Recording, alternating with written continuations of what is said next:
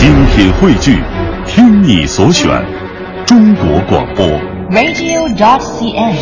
各大应用市场均可下载。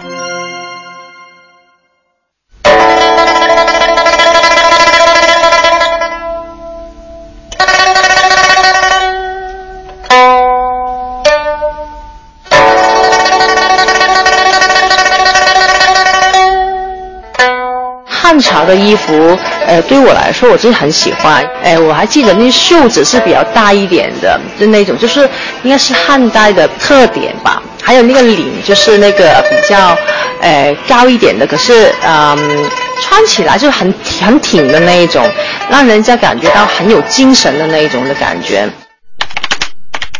李彩桦，香港艺人，二零零六年出演了电视连续剧《昭君出塞》。和很多香港人一样，李彩桦对于汉代不是非常了解，但是在饰演中国古代四大美人之一的王昭君时，对于汉代的人和事有了更多的感悟，尤其是喜欢长袖宽衣的汉服。其实，在所有炎黄子孙的文化记忆里，都对汉这个文字图腾饱含敬意。它穿越了两千多年的时光，无比清晰地映照在我们的生活和语言里。今天，当我们拂去历史的尘埃，把目光再次投射到那个以汉为名的历史年代，便会发现，它是如此鲜活、如此顽强地活在中国的文化血脉里。一旦激起，再难平息。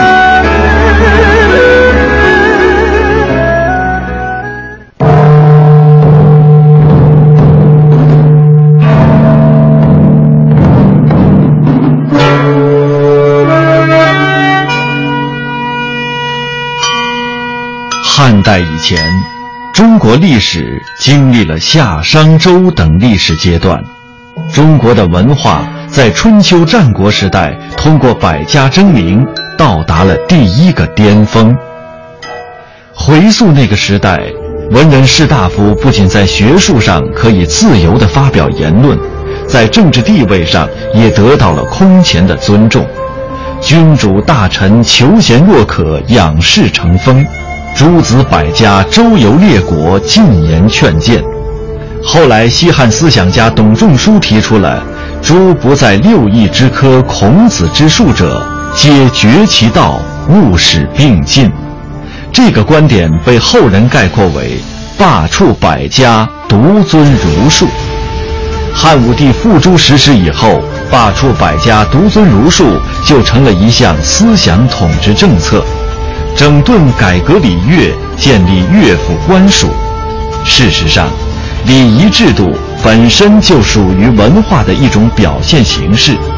儒家并不是礼仪制度的唯一诠释者。那么，汉朝的礼仪制度对后世有哪些重要的遗存和体现呢？香港科技大学人文学部教授吕宗立，我们知道这个西汉初年。汉高祖并不在乎礼仪制度，那么后来这个当当皇帝以后，觉得这个朝廷里面没有没有一个制度，没有一个那个规矩，那么所以就后来就让让叔孙通出来帮他这个整理一套礼仪制度。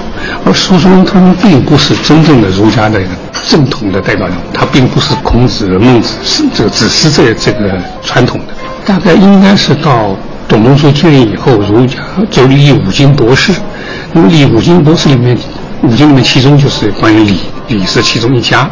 那么在这个情况下面，这个汉代的儒学者学者里面有一批人是专门研究礼仪，他们就整理了先秦的文献文献。那么这样就才是我们现在所谓三礼，这个仪礼、礼记、周礼。那周礼我们现在没有存本，那个是后来人重新编辑的。那么现在看来，就比较早的原貌的是是礼礼，再然后是礼记，仪礼礼记都是以先秦的，就是特别是周代的礼仪制度为基础，然后经过春秋战国加了进行了调整，到汉代也做了调整，慢慢慢慢的归纳出来。所以他讲的是先秦的制度，但是实际上这些文本都是汉代形成的。那么这一套礼礼仪制度汉以后，我们没有别的参考，我们就得参考这套东西。所以包括甚至包括这个宋代的新儒家，他们周初期他们重新整理这个这个礼仪制度，他们也是根据这个东西。那么民间，你像到明清，各个大这个南方很多大家族，他们都有一些家规，都有一些这个祭祀仪仪式，这些基本也都根据，特别是仪礼和礼礼记的这个这个内容。所以从这个角度来讲，汉代这个形成的这套礼仪制度，对儒家影响很大，对于中国传统文化影响也非常大。坐落在汉文化重要发源地今天徐州市的江苏师范大学，在内地首次举办了着汉服硕士毕业典礼，这也正是汉朝礼仪制度的一种延续。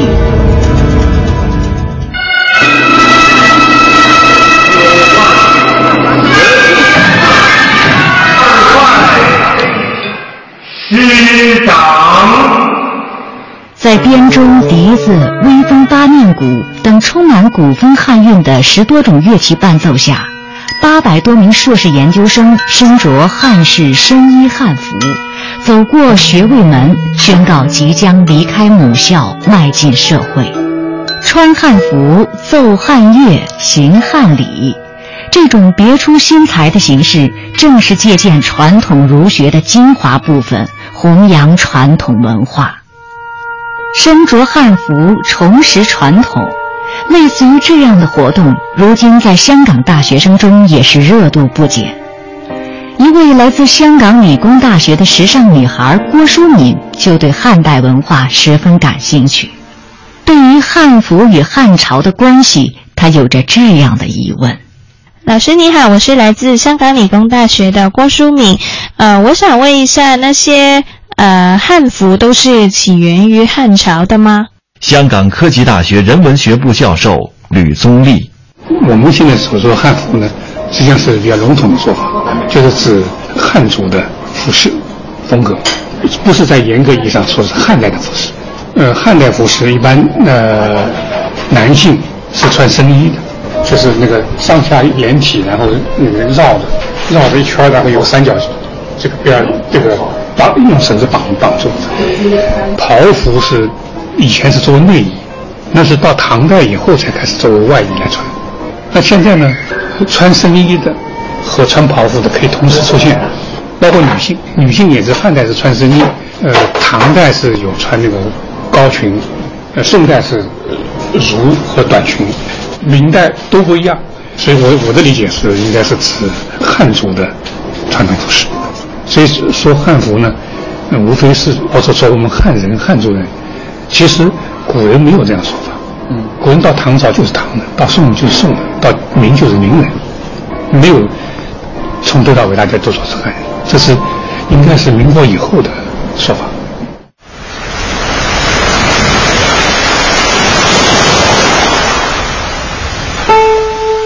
博大精深、浩瀚无垠的两汉文化，是一个集萃八方百族文化的整体。两汉文化的发展，从某种意义上说，就是代表着中华民族文化的发展。它所形成的影响，渗透到中华民族发展的方方面面。一个历史悠久的文明古国，经过长期积淀而形成的灿烂文化中，文学。是最重要的组成部分之一。功成佳会兮，似醉长沙；侧闻屈原兮，自沉汨罗；早拓湘流兮，尽调先生。我们听到的这首由汉代文学家贾谊创作的《吊屈原赋》。是汉初文坛的一颗璀璨明珠。这首以骚体写成的抒怀之作，也是汉代人最早的调屈之作，开汉代词赋家追怀屈原的先例。词清而理哀，南北朝时期文学家刘勰对《吊屈原赋》的这一评价，的确是中肯之语。也道出了贾谊这篇短赋被历代文人心目首追的原因。如果说先秦文学是中国文学的发端，那么两汉文学则以汉赋、乐府诗及史传文学等，在古代文学史上留下了灿烂光辉的一页。人们常说“歌随时变”，随着音乐的兴衰，诗的题材也发生了变化。赋就是继《诗经》《楚辞》之后，在中国文坛上兴起的一种新的文体。汉大赋虽然炫博耀奇、堆砌辞藻，以致好用生词僻字，但在丰富文学作品的词汇、锻炼语言词句、描写技巧等方面，都取得了一定的成就。建安以后的很多诗文，往往在语言、词藻和叙事状物的手法方面，从汉赋得到不少启发。从文学发展史来看，两汉词赋的繁兴，对中国文学观念的形成也起到了一定的促进作用。北京师范大学文学院教授李山做了这样的解读：汉代的这个赋这个文学。是士大夫自觉自为的，就是他是自愿的，因为在《诗经》里边，我们知道分风雅颂，风反映民间生活，雅颂，班固在写《两都赋》的时候，润色红叶。西周，当他就是人们认为大雅、小雅就是雅颂这些作品，在西周的整个礼乐文建构当中，他是把西周的那种王道精神传达出来了，所以在汉大赋的这个创作过程中。文人们努力的是发黄这种雅颂，润色红叶。我们伟大的时代啊，要用伟大的文学来润润色它，红润它。但是它当然不是一味的赞美，这是我们写文学的一个基本宗旨。中国后来所有的这个，你比如唐诗宋词这些作者们，他实际上他都在写文章，都是在遵循着这种跟汉大夫是一样的精神，都是要为这个国家、为生民要负责任。你说《诗经》那个时代没有诗，就是说诗人还不突出，作家还不突出，但是。从汉代人们开始写汉大夫，这司马相如上了以后，实际上他就有一种润色红叶的这种为这个伟大时时代进行歌唱的有这样一种一种东西。当然，这个这个作品它审美价值它不像后来的抒情诗那么高，那是因为有诸多的这种条件、这种客观条件这个造成的。你像文学在汉代啊，汉代人那个观念有的时候比较执着，他比较比较质朴。你看，我们今天看到的有些汉代一些一些器物，这个造汉代一些器物啊，你就看出来，它不像那个到了什么唐宋以后人们想问题的那么灵 那么灵动啊，但它有一种这个很很富于就是就是敦敦实实的那种东西，所以某些地方还显得有点笨。可是这种东西呢，又是那个时代一个特征。所以说汉大赋这个就是汉代的这个文学，你还不能一说一句说好，一句说不好，没那么简单。就刚才我们说的，要具体继续分解，就是它是个时代精神的一个表现形式。它在很多方面就表现了那个时代我们中国人对生活的理解是什么样子。汉赋作为一代之文学，在国力空前强大的武帝时代走向鼎盛。生活在武帝时代的司马迁，以史学家的智慧和眼光，敏锐地捕捉到了汉赋这种艺术形式所体现的文化精神，因而对其格外推崇。鲁迅先生曾谈到司马迁这种爱赋的情节：千雄于文而亦爱赋，颇喜纳之列传中，以贾谊传录其调屈原赋及伏赋。而《汉书》则全载《治安策》，复无一也。毫无疑问，《史记》在史学和文学方面的价值成为后世的不朽典范。它是中国第一部纪传体通史，同时也是一部非常优秀的文学作品，被鲁迅先生称之为“史家之绝唱，无用之离骚”，是当之无愧的。司马迁从历史纵深处一路走来，令无数后人敬仰，也穿越茫茫时空，感动着千里之外研读他著作的学生。来自香港理工大学的郭淑敏同学，不知多少次翻阅过《史记》，对于其中的经典篇目，他都烂熟于心。当他穿梭在文学的海洋中，一个问题始终盘踞在他的心里。呃，我在中学的时候读过中国历史，那么呃也有读过《史记》这么一部伟大的中国通史，呃，可是它已经距离我们呃有千年之久了。呃，我想知道，呃，在后世的文学作品当中还能看到它的影子吗？然后呃，它对呃中国的文学上有什么重要的影响吗？香港科技大学人文学部教授吕宗立，实际上它的影响是多方面的，从史学、从文学、从政治、从哲学各方面都有影响。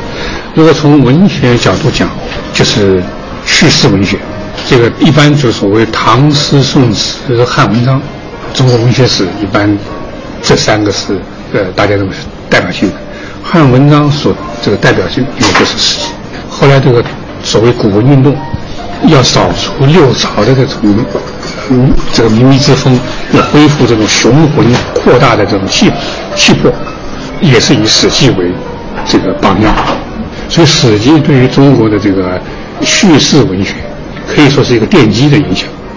所以，以前人写小说是按照历史来写，讲故事都是假装是写写历史，哪怕是编的，他也是按历史题材来写。所以，你像魏晋的志怪小说。唐宋传奇小说都是按照实际的这个叙事方法来写。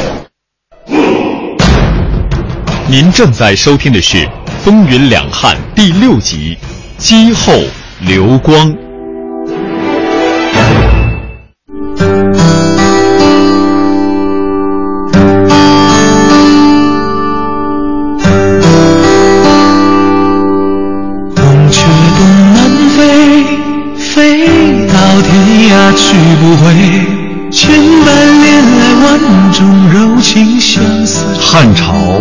考察民情并为政治所用，专门设置了乐府，收集各地民谣。相比产生于战国时期有韵的散文汉赋来说，五言的乐府诗是继《诗经》《楚辞》之后，古代民歌的又一次大汇集。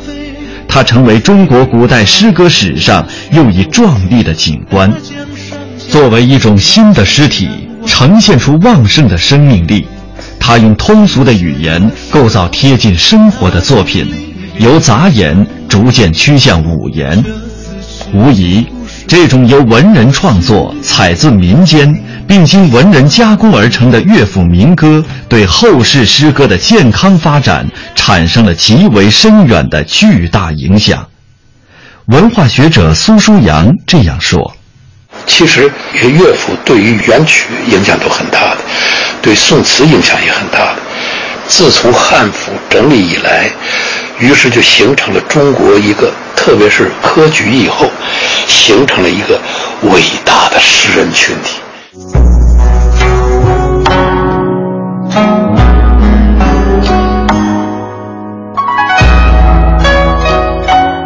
可以说，两汉文学在统治者的大力支持下蓬勃发展。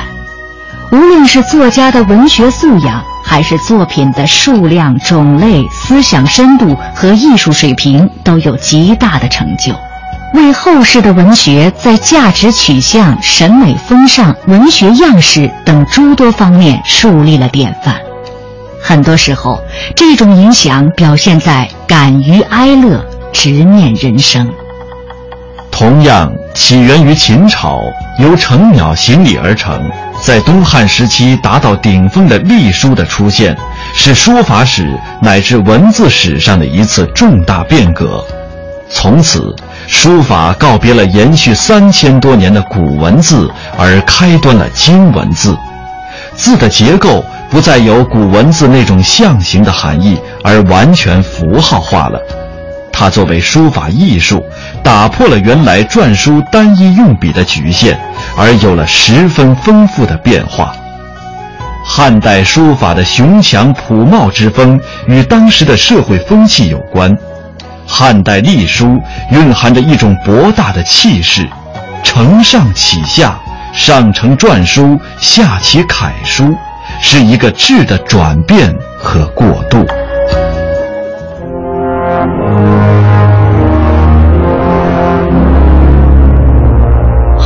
言乎王正月，大一统也。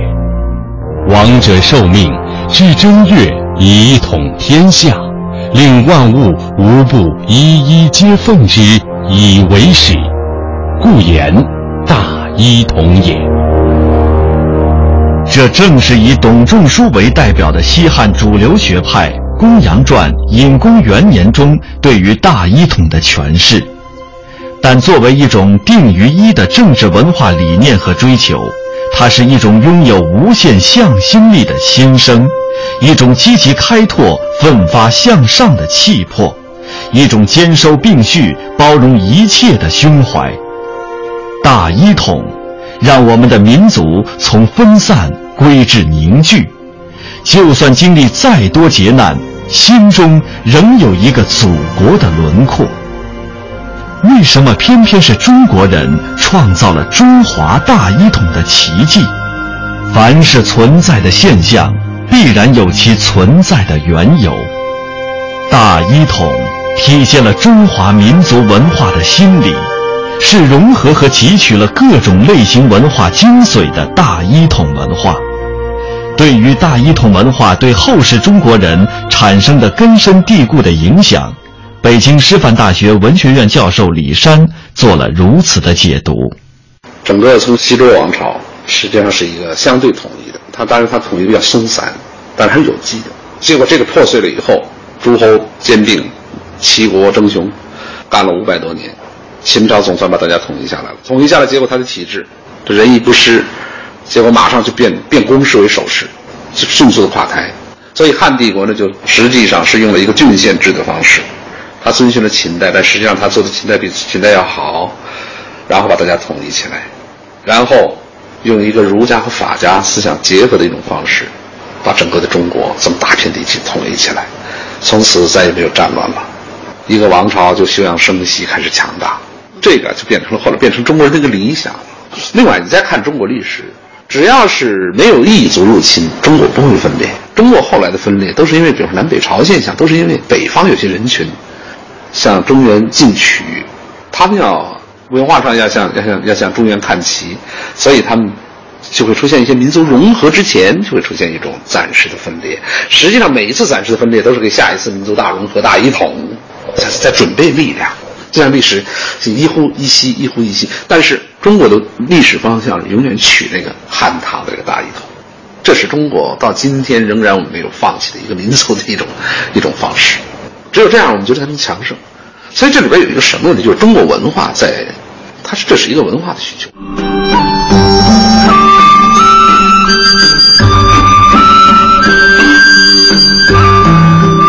中国的大一统思想由来已久，两汉文化在汲取了华夏八方百族文化精髓的基础上，逐渐形成雏形。这些文化的产生与形成，都是与其所处的地域及政治环境密切相关的。比如荆楚文化，它是汉文化形成与发展的最基础的文化类型之一，是当时刘邦诞育地区的本土文化。再如齐鲁文化，也就是儒学文化，这一地区主要从事农业和蚕丝织业。并因临海而富于语言之力，故而形成了这一地域的文化和习俗特征。确切地说，汉文化的很大成分来源于齐鲁文化及儒学文化。除此之外，中原文化、关中文化、北方文化、巴蜀文化、吴越文化等，都曾对汉文化的形成产生过一定影响。同时，更多的则是受后来汉文化的影响，形成了全国一统的大一统的汉文化。大一统在中国之所以一成不变，一个重要的原因是，从古至今一直有许多中国人热爱推崇大一统。唐朝大诗人李白曾赞叹道：“秦皇扫六合。”虎视何雄哉！明朝文学家李治在藏书中尊始皇为千古一帝。随着时间的推移，大一统的逻辑中派生出来的许多观念，使得大一统在中国人的心灵中扎下根来。中国人对大一统形成了精神上的依赖，而此后中国的政治思想发展进入了一个新的纪元。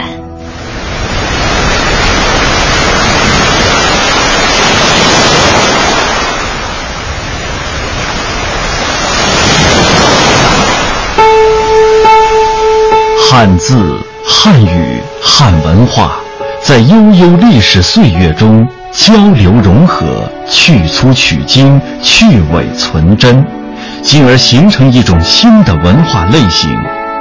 特别是经历了秦始皇、汉高祖两次大一统的荡涤之后，基本上形成了一种新的文化雏形。